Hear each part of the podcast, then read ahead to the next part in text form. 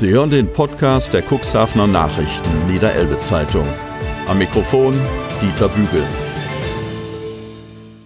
Letzter Überlebender verlässt Brücke. Feuerschiffsfreunde gestalten würdige Seebestattung für Kapitän Klaus Gerber. 1963 überlebte er den Untergang der München. Von Thomas Sassen. Cuxhaven.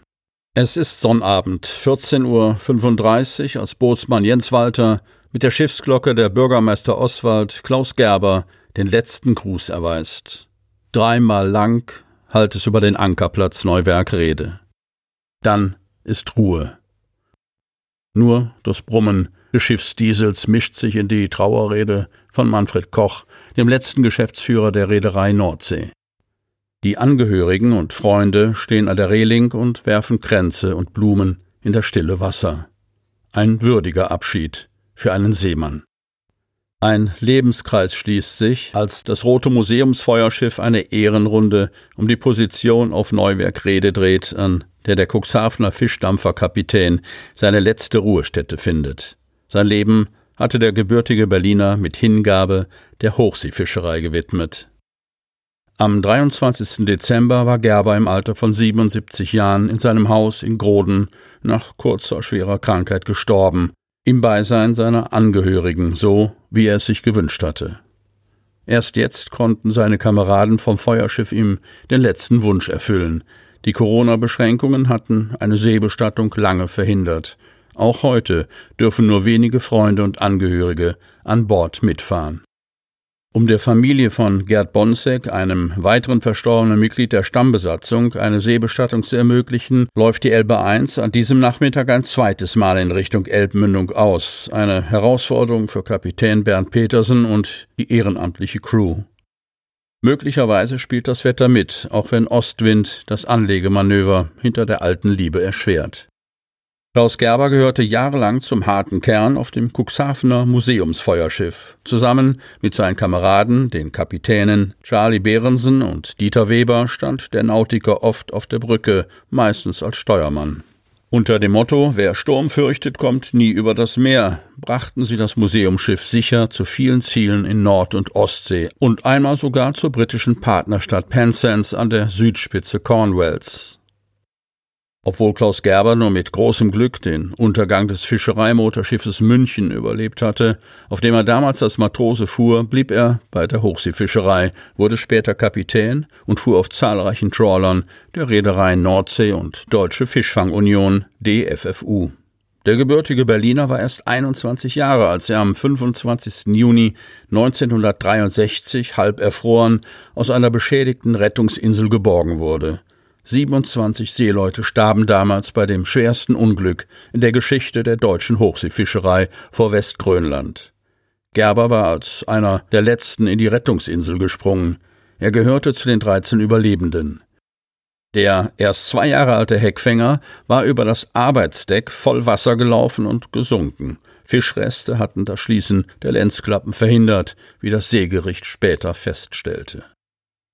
Unter den Trauergästen sind neben der Familie auch Manfred Koch, 86, bis 1980 Leiter der Cuxhavener Reederei und Kapitän Wolfgang Gehwiese, 15 Jahre lang Gerbers Paten auf der Brücke des Trawlers Kiel. Koch erinnert an den beruflichen Werdegang Gerbers und die schweren Schicksalsschläge, die er in seinem Leben wegstecken musste. Als Dreijähriger überlebte Gerber, nachdem er drei Tage lang unter den Trümmern des Wohnhauses verschüttet war. Als Vollweise wächst er bei seiner Tante auf, nachdem die Mutter bei seiner Geburt verstorben war. Der knappe Lohn als Elektriker reicht ihm nicht. Abenteuerlust und der gute Verdienst locken ihn in die Hochseefischerei zu den letzten Wikingern. Gerbers Erinnerungen an den Untergang der München sind im Museum Windstärke 10 nachzuhören, dessen Vorgänger er unter dem Namen Fischereimuseum 2003 mit aufgebaut hatte. Außerdem initiierte der Grodener die derzeit ruhende Frühstücksrunde der Fischereifreunde. Familienangehörige und Freunde erwiesen dem Verstorbenen die letzte Ehre. Der Vorsitzende der Feuerschiffreunde spricht Dankesworte. Hermann Lose übergibt die Urne der See.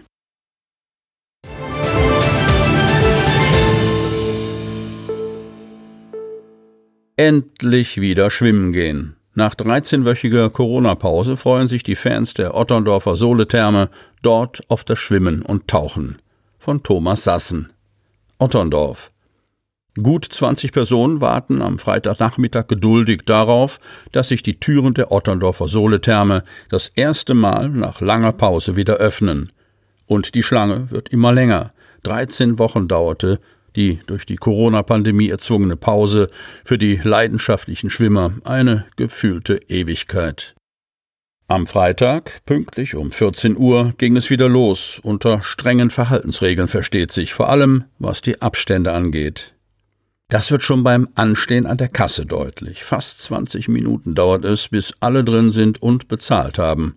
Das liegt auch daran, dass jeder Besucher erst einmal einen Bogen mit Namen, Adresse und Telefonnummer ausfüllen muss. Die Verzögerung sei gewollt und keineswegs Schikane, versichert Badmanagerin Marei Töllner, die sich um die Sicherheitsvorkehrungen gekümmert hat, die die Gäste vor einer Ansteckung mit dem berüchtigten Virus bewahren sollen. Wir wollen Staus in den Umkleideräumen unbedingt verhindern, erklärt sie. Rundverkehr im gesamten Badbereich, Kreisverkehr im großen 25-Meter-Becken, immer mit dem Ziel, dass sich die Schwimmer nicht näher als eineinhalb Meter kommen. Eigentlich kein Problem, in den meisten Bereichen ist Platz genug. Doch im Wasser kann es schon mal sein, dass man sich zu nahe kommt. Eine Möglichkeit, schnell abtauchen oder einen Gang runterschalten und in der Schlange bleiben. Ach ja, wie sehr haben sie alle das Schwimmen in der Soletherme vermisst. Es wurde echt Zeit, dass es wieder losgeht, freut sich Inge Schulz und Carla Hippler aus Altenbruch stimmt ihr sofort zu. Schwimmen gehöre für sie einfach dazu, wie das Frühstück und das Abendessen. Wie die meisten anderen in der Warteschlange vor der Kasse haben sie eine Jahreskarte und besuchen das Bad fast täglich, um sich fit zu halten. Natürlich kennen sich die Besucher auch untereinander. Marion Lau, Sarah Surau, Petra Feldrup, Reinhard Scherer und die anderen Stammgäste sind froh, sich endlich wiederzusehen, auch wenn der obligatorische Handschlag ausbleiben muss. Die meisten kommen aus Otterndorf, Altenbruch oder aus benachbarten Hadler Gemeinden. Aber auch Cuxhavener stehen heute in der Schlange und freuen sich tüchtig, dass sie gleich ins geheizte Wasser tauchen können, wie Rainer und Herbert Elfers, die seit über zehn Jahren zu den Stammgästen im Otterndorfer Bad zählen. Gerne würden Sie auch in Cuxhaven schwimmen gehen, erzählen Sie zum Beispiel im neuen Stadtbad, doch das soll dem Vernehmen nach nur an einem Tag in der Woche für den öffentlichen Badebetrieb zur Verfügung stehen. Das reiche ihnen nicht, da sie fast jeden Tag schwimmen gehen, versichern die beiden Cuxhavener. Sogar aus dem Südkreis sind Wasserratten angereist. Fast eine Stunde Autofahrt haben die Bierwirts aus Hagen im Bremischen auf sich genommen, um mit den Kleinen schwimmen zu gehen. Noah war kurz vor der Prüfung zum Seepferdchen, erzählt die Mutter, und die erst vier Monate alte Luise war gerade geboren, als sich das Coronavirus breit machte und das öffentliche Leben lahmlegte. An Wassergewöhnung war anschließend nicht mehr zu denken, bedauert die junge Mutter, die sich nun auf ein, zwei Stunden mit ihrer Jüngsten im Babybecken freut. Im großen Becken darf nur noch im Rechtsverkehr geschwommen werden. Dazu ist das Becken mit einer Schwimmleine geteilt. Reinhard Scherer aus Altenbruch freut sich über die Wiedereröffnung.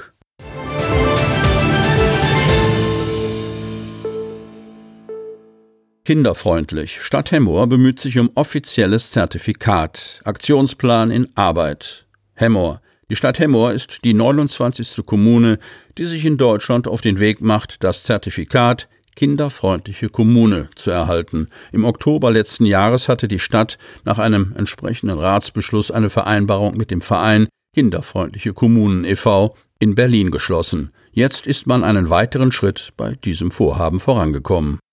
Mit einem Auftaktworkshop im Dezember 2019 begann der Einstieg in das umfangreiche Thema. Anschließend wurde eine Bestandsaufnahme der aktuellen Situation durchgeführt, in deren Zuge über 300 Fragen zur Situation von Kindern und Jugendlichen in der Stadt Hemmoor beantwortet wurden und über 80 Kinder im Alter zwischen 10 und 12 Jahren in einem umfangreichen Fragebogen Stellung zu ihrer Situation in der Stadt Hemmoor nahmen. In diesen Tagen wurde in einem sogenannten Vorortgespräch, zu dem die Geschäftsführung des Vereins aus Berlin und Fachberatung aus Hamburg und Bremen anreisten, die Ergebnisse der Befragungen einer ersten Auswertung unterzogen. Bürgermeister Lasse Weritz und Stadtdirektor Dirk Brauer nutzten die Gelegenheit, allen Beteiligten für die bisherige Unterstützung und Zusammenarbeit zu danken. Weritz Kinder und Jugendliche sind die Zukunft unserer Stadt. Daher sollen ihre Interessen und Bedürfnisse zukünftig noch stärker in den Blick genommen werden. Mit Vertretern der Jugendlichen, Partnern aus sozialen Einrichtungen, Ratsmitgliedern und Verwaltungsmitarbeiterinnen und Mitarbeitern wurden die Themenkomplexe Vorrang des Kindeswohls, kinderfreundliche Rahmenbedingungen, Beteiligung von Kindern und Jugendlichen sowie Recht auf Information und Monitoring vertieft. Welche konkreten Maßnahmen in den jetzt aufzustellenden Aktionsplan einfließen, steht noch nicht fest. Dabei werden natürlich Kinder und Jugendliche zu Wort kommen und ihre Vorstellungen einbringen. Der Aktionsplan stellt eine Richtschnur für die kommenden drei Jahre dar.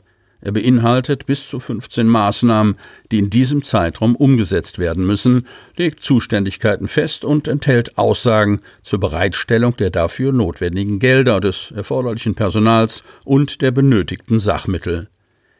Der Aktionsplan ist damit das Herzstück auf dem Weg zu einer Zertifizierung als kinderfreundliche Kommune. Der Aktionsplan soll im dritten Quartal fertig sein und ist die Grundlage zur Verleihung des Siegels Kinderfreundliche Kommune.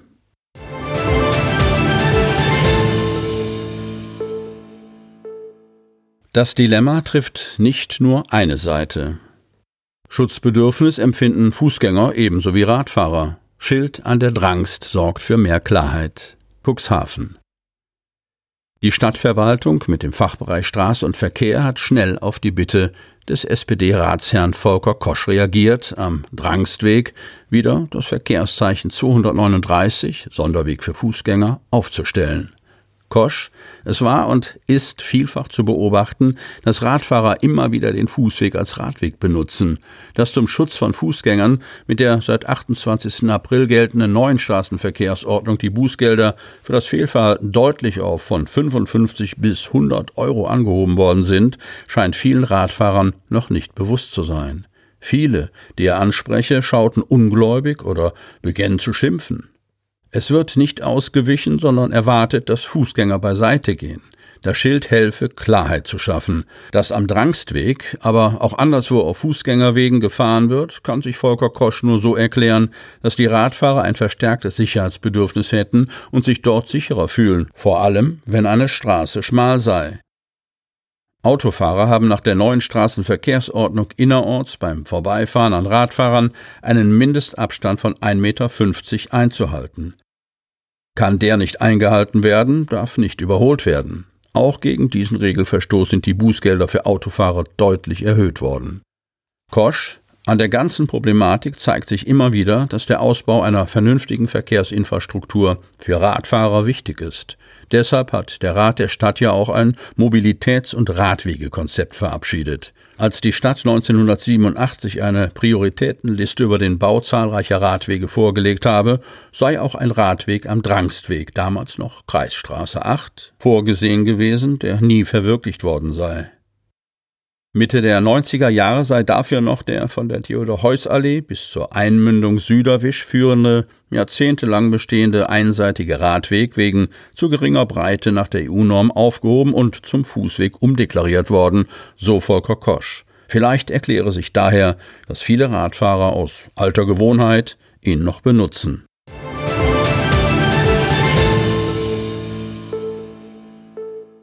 Polizei hofft auf Zeugenhinweise. Wo sind sie? Mutter und Tochter vermisst. Kreis Cuxhaven. Halten Sie sich im Cuxland auf? Das Polizeipräsidium Westpfalz sucht derzeit nach der 46-jährigen Hariklia Streger-Wörn aus Kaiserslautern und deren zehnjährigen Tochter Sophia. Die beiden sind seit dem 8. Juni vermisst. Erste polizeiliche Ermittlungen haben ergeben, dass sie sich im norddeutschen Raum aufhalten könnten. Auf Rollstuhl angewiesen. Die Mutter ist nach Angaben der Polizei überwiegend auf die Nutzung eines Rollstuhls und zudem gegebenenfalls auf eine medizinische Versorgung angewiesen. Hariklias Trägerwörn ist 1,58 Meter groß und schlank, hat braune Augen sowie kurze, dunkelbraune und wellige Haare und ist auf einen Rollstuhl angewiesen. Zur Kleidung ist nichts bekannt. Ihre Tochter Sophia ist 1,33 Meter groß und schlank, hat blaugrüne Augen, lange und dunkelblonde Haare, eine kleine Zahnlücke, leicht abstehende Ohren und eine auffällige Körperhaltung, Hohlkreuz. Zur Kleidung ist ebenfalls nichts bekannt.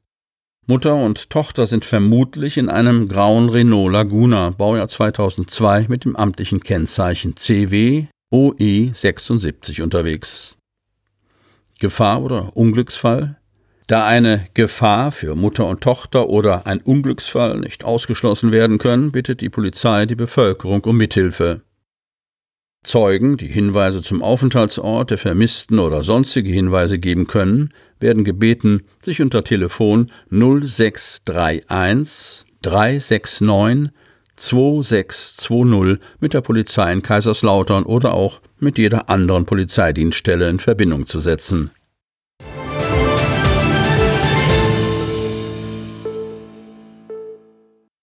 Der Party-Sound kommt aus dem Autoradio. Knapp 1000 Besucher kamen in 300 Pkw zur Autodisco auf dem Parkplatz vom Norddeutschen Hof. Von Thomas Sassen. Lüdingwort. Freitagnacht ging auf dem Parkplatz der Diskothek Jansen in Lüdingwort noch einmal so richtig die Post ab. Die Betreiber hatten zur zweiten Autodisco eingeladen und Fans aus dem gesamten norddeutschen Raum waren nach Lüdingwort gekommen, um bei dem dreistündigen Spektakel dabei zu sein und auch in Corona-Zeiten Spaß unter Gleichgesinnten zu haben. Denn ein normaler Disco-Besuch wird sicherlich noch für lange Zeit ein unerfüllter Wunsch bleiben, weshalb die Autodisco für Erik Jansen und sein Team vom Norddeutschen Hof eine Möglichkeit war, mal wieder ein Lebenszeichen von sich zu geben, nach dem Motto Uns gibt es noch, auch wenn Corona uns vor ungeahnte Probleme stellt. Die Mitarbeiter seien derzeit überwiegend in Kurzarbeit. Dagegen waren die vier Servicekräfte am Freitag voll gefordert. Innerhalb kürzester Zeit brachten sie die von den Autos aus per WhatsApp georderten Getränke und Burger zu den fast 1000 Gästen, die in 300 Pkw und Kleinbussen angereist waren, ihre Fahrzeuge aber nicht verlassen durften. Von der großen Bühne sorgte Discjockey André Nalin aus Bremen für die richtige Partystimmung. Die passenden Musikvideos wurden auf eine große Leinwand übertragen, während der Sound über das Autoradio zu den Partygästen drang. Nach drei Stunden Party dauerte es dann gerade einmal 15 Minuten, bis alle Fahrzeuge geordnet wieder vom Platz gerollt waren. Die Polizei brauchte nicht einzugreifen, sagt Erik Jansen. Zwischenfälle habe es keine gegeben, eine weitere Auflage der Autodisco sei aber nicht geplant.